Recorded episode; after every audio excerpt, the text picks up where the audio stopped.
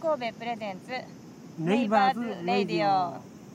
ケリーです TT 神戸プレゼンツネイバーズラジオ神戸発次の世代のために持続可能な社会を目指し神戸で活動する愉快な隣人たち神戸ネイバーズを紹介します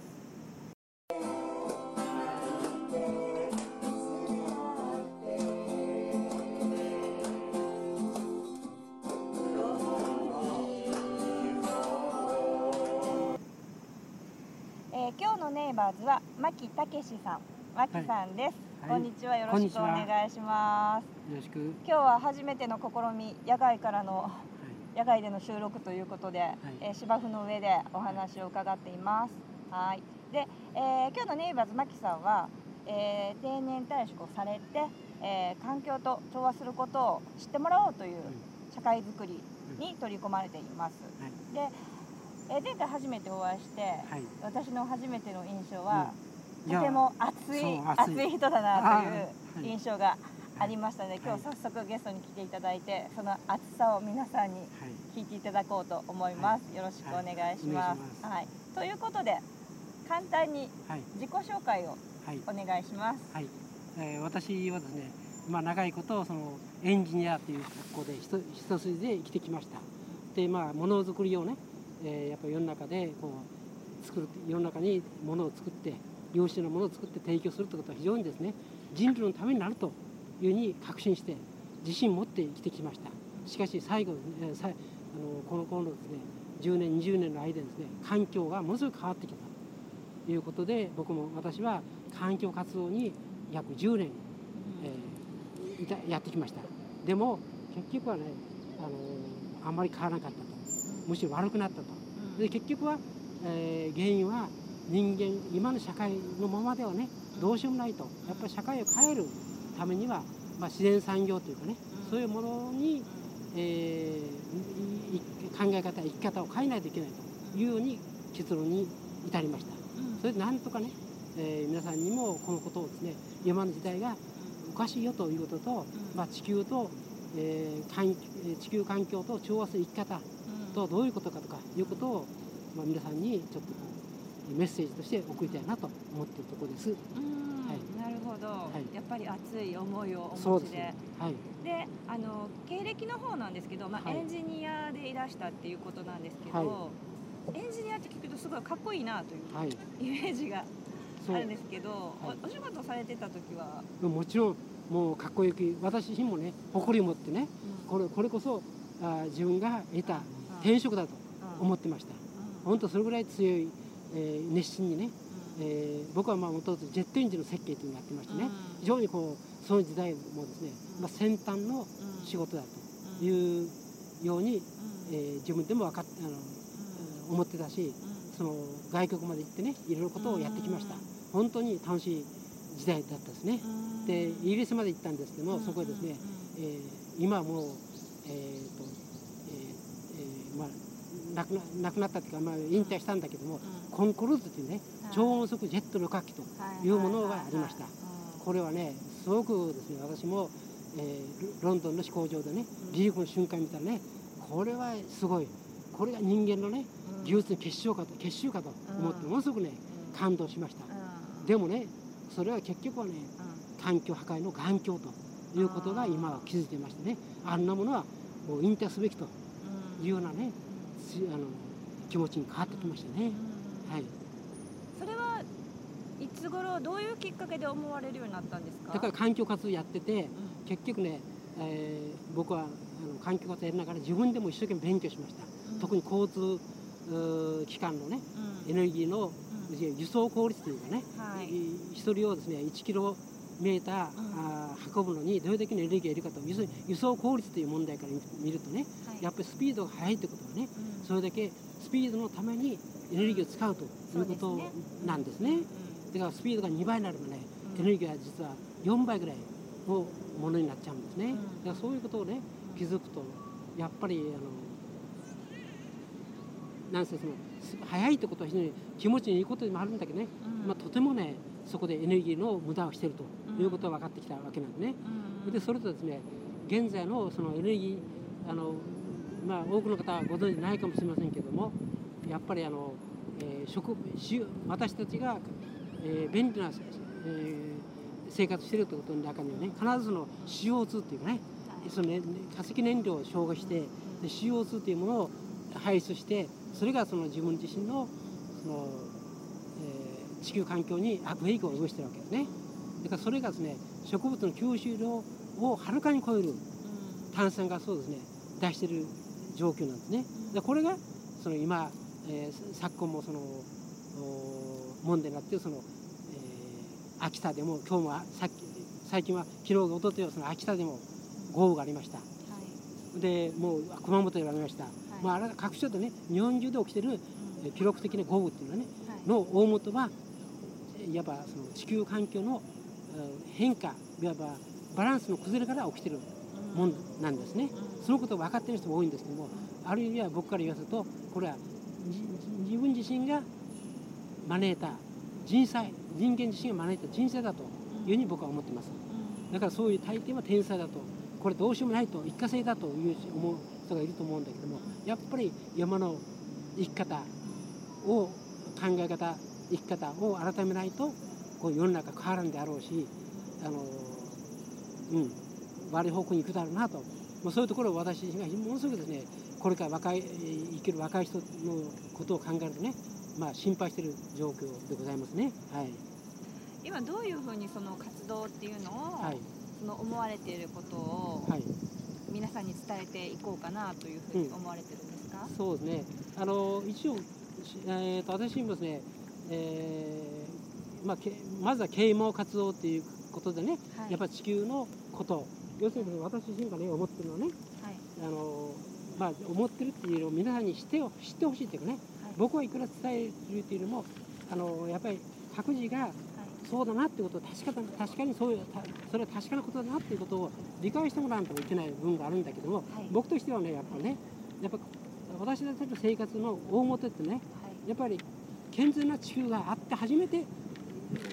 がその大前提この世の中っていうのは健全な地球があってこその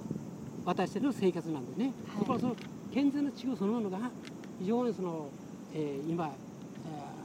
ー、不健全な状況になってるわけですね地球がね、はい、だからこれをですねこれ今以上悪くさせてはいけないというように今思ってるところなんでね、はい、やっぱりですねということはあのどうだろうかね。最終的には自分自身が僕の言ってることをマキさんがああいうことを言ったけど本当に確かなんだろうかということをですねもう一回自分で頭の中であの振り返ってほしいなと思うわけですよ。納得しないと行動につながらないと思うんですね。はい。まあ、僕自身はね、えー、もうこういういろんなことを、えー、あの話しますけども現実まで私自身はもうすでに自分自身はもう省エネルギーももうすぐ自分で実行して絶えず地球のことを考えてねあの生活している状況です、ね、だから世の中のねエネルギーの、えー、その各世帯あたりので使ってるエネルギーはいかほどかっていうことがねデータがありますけどもそのデータと私自身の家のデータを比べるとあの僕の家は3分の1です。だからねやればできることをねみんなねまず面倒くさがるっていうわけじゃないんだろうけどやっぱりその切実感がまだないんだというふうに思いますね。すね。うん、危機感がね危機感がまだ不足、ね、そうなんですよ。だからそこを危機感を薄いってことはね、うん、どうすれば気づいてもらえるかなと思って、うん、私自身はだから書類を作ってもね、うん、えー、まあ、発表したりとかもしてるんだけどなかなかねそこのその場だけで終わってしまって後に続かないというところはずっと書き留められてるってね、書き留めてますはい。それは手元に資料もあるし、えー、この間もねえーと、エコ生活の知恵っていうかいうものを皆さんにメールしたんですけどね、なかなかだらだらと書いてるもんですからまあ、読んでもらいにくいかなと思うんだけどね。本当に場合によったらそれを説明させてもらう場を設けていただくと、あのいくらでも僕は説明しようと思う,、思うところなんですね。はい。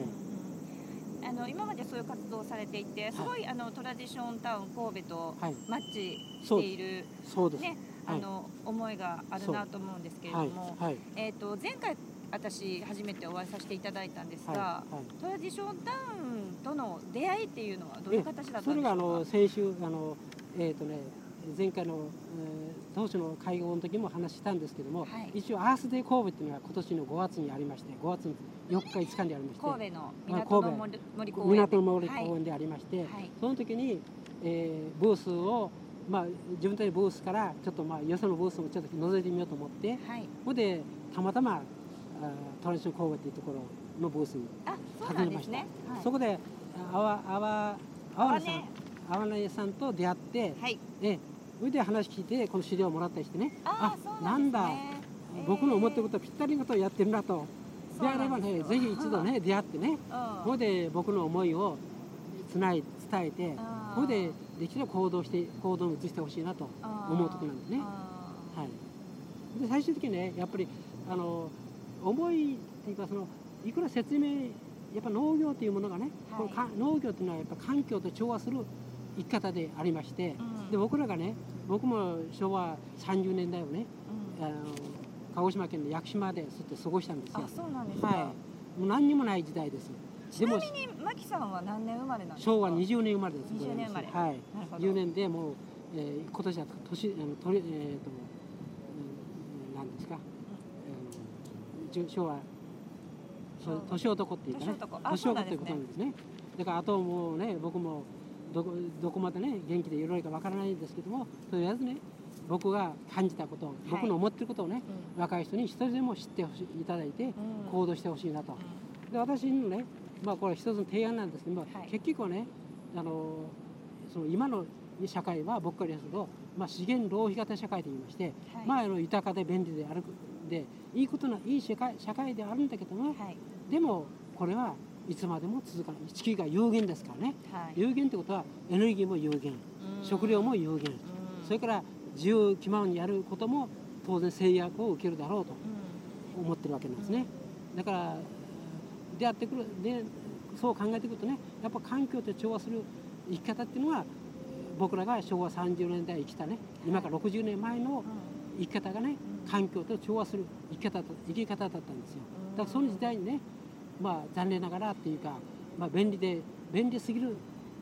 ことはいいこといい反面ですね、まあ、これはねもう到底ね望んでも無理な話なんですよ。うん。でこれからはねやっぱりこう地に足のついたし仕事っていうのはねやっぱ農業っていう自然産業をねうん。軸でじ軸にうん。えー置いた生き方しかなかろうというふうに思ってるんですよ。うん。だからトララシン神戸の方にもねあのこの文言でねはい。この取り組みの中事例でね、はい。えー保存食自然農だとか保存食作りだとか、はい。自然エネルギーだとかこう書いてますね、はい。この言葉がいっぱい並んでますけどね、はい。この言葉をね実現あの実現する場をねはい。設けたいなと設けうん。作ってほしいなと、うん。だから僕自身がね私は今桑原さん今そこにおられる桑原さんも一緒ですね。えーえーとあの風キャビン農園でねはい。農業はい。こう週末農業やってますけどね、はい。これをですねトトランション神戸えータウン神戸トランションタウン神戸のメンバーでもね、はい。そういうみんなでこう一つのこう生きるあの農業というところでですね、うん。みんなみんなでうん。協力し合って、うんそこでかかる費用もはい。できた成果物もはい。お互い分かち合うという生き方をえー生き方ってそういう、えーやり方が目指す目指し目指され目目指すことできんかなというふうに思ってます。みんながねそういう方向を向くとうん。楽しく取り組めるといいですよね。そうですよ。農業なんか本うん。当実際やってみると楽しいことですし。もちろん。もうそのね僕から言うとやっぱり食わず食べず嫌いうん。の人が多いと思います。うん。やっぱ食べてみるとね常にね農業っていうのはうん。美味しい麺がっていうかね、うん、じあの新鮮なもの食べることができるしうん。非常に美味しいです。ううんん、だからぜひねこれは実行してほしいなと。思うんですね。はい。ね。だから本当ね僕としてはあのまあこの論よりあのし証拠っていうかね、うん。やっぱりじ自分で実行するとうん。いうことがね何よりも大事なことですね。だから思ってることはやっぱ実行して初めてねあのいろんなことがそこで学ぶことができるし実学から学ぶということがね僕はものすごく大事だと思ってますね。週末その農業をされ始めたのはいつぐらいから？はい、もう約5年前ですね。そうなんですね、はい。えーそれまではもう全然されてなかったんですか、うん、あのそれまでは、えー岡山の方でねうん。ちょっと、えー、古民家買ってですね、ちょっとちょこっと休めたんですけどあまり遠すぎたもんですから、えー、そ、ね、れでね1年半ぐらいで、うん、1年半ぐらいでちょっともう撤退しまして、ほ、うん。で風キャビン農園っていうところがあることを知ったもんですから、うん、そこでこう、えー、そこでであの小原さんだとか、うん、吉田さんだとか、うん、渡辺さんというメンバーと出会ってね、はい、ほで最初4人で、うん、あの共同で、あの農農地借りやってました。えー、はい、そうなんですね。はい、あの、前回ゲストに来ていただいた小東さん、ね、小東さんも、はい、小東さんもあの場所ではないんですけど、まあそこで僕も出会って、そこでいろんなね、農業を親しんでいることが分かったんでね、うん、まああのこれから仲間としてね、お付き合いさせてもらいたいなと思ってますね。はい。ねみんなそんなあのなんていうかな。持続可能な社会がいいっていうのは分かっているけれども、はい、自分たちがしていることがすごく環境に悪いんだっていうことに気が付いてなかったり、はいまたその不便だなと思っているけど実際やってみたら楽しかったりって、そういうことがあると思うんですよね。はい、そうです農業ってちょっと分かりやすくていいかもしれないですね、はい、取り組む、ね、入り口としては、はい、やっぱりねそれとも皆さんもね、うん、気づいてほしいんだけども、うん、今の社会の食っていうのはね、はい、極めての安くて美味しいものが結構あるし、手軽でねいいんだけどね、うん、やっぱそれには非常にですね健康にの面でね、はい、非常に怪しいっていうかね、非常に問題があるというふうに僕は理解してます、やっぱりねあの十分その体を動かして、お腹を空かして食べればもう粗食でもね美味しく食べれるということをね理解してほしいんですよね、はい、やっぱ食っていうことはねやっぱりこれから本当に大事なことなんですよ、はい、だから今のねあの工業生産品の食事食っていうのはね、極めてこれはね、僕は今子供たちにはね非常に僕はねよろしくないと、うん、あんまり食べるできる食べないでほしいと思ってます。そうですね、はい、これからの子どもたちのためにも大人がね、うん、若い世代の大人が気が付いて取り組めるようになるといいですね。はい、そうです。そろそろ時間が迫ってきたのですが、はいはい、何か皆さんにメッセージ一言でありますか？一言で言うとですね、はい、やっぱり、えー、私たちはこの地球で生きてるし、これからもこの地球で生きていかなきゃいけないと。この地球をね、傷つけるような行動だとか汚すとか、うん。例えば具体的にはゴミのポイ捨てとかね、うん、いうのはぜひやめてほしいと思います、うん、はい、はい、ありがとうございます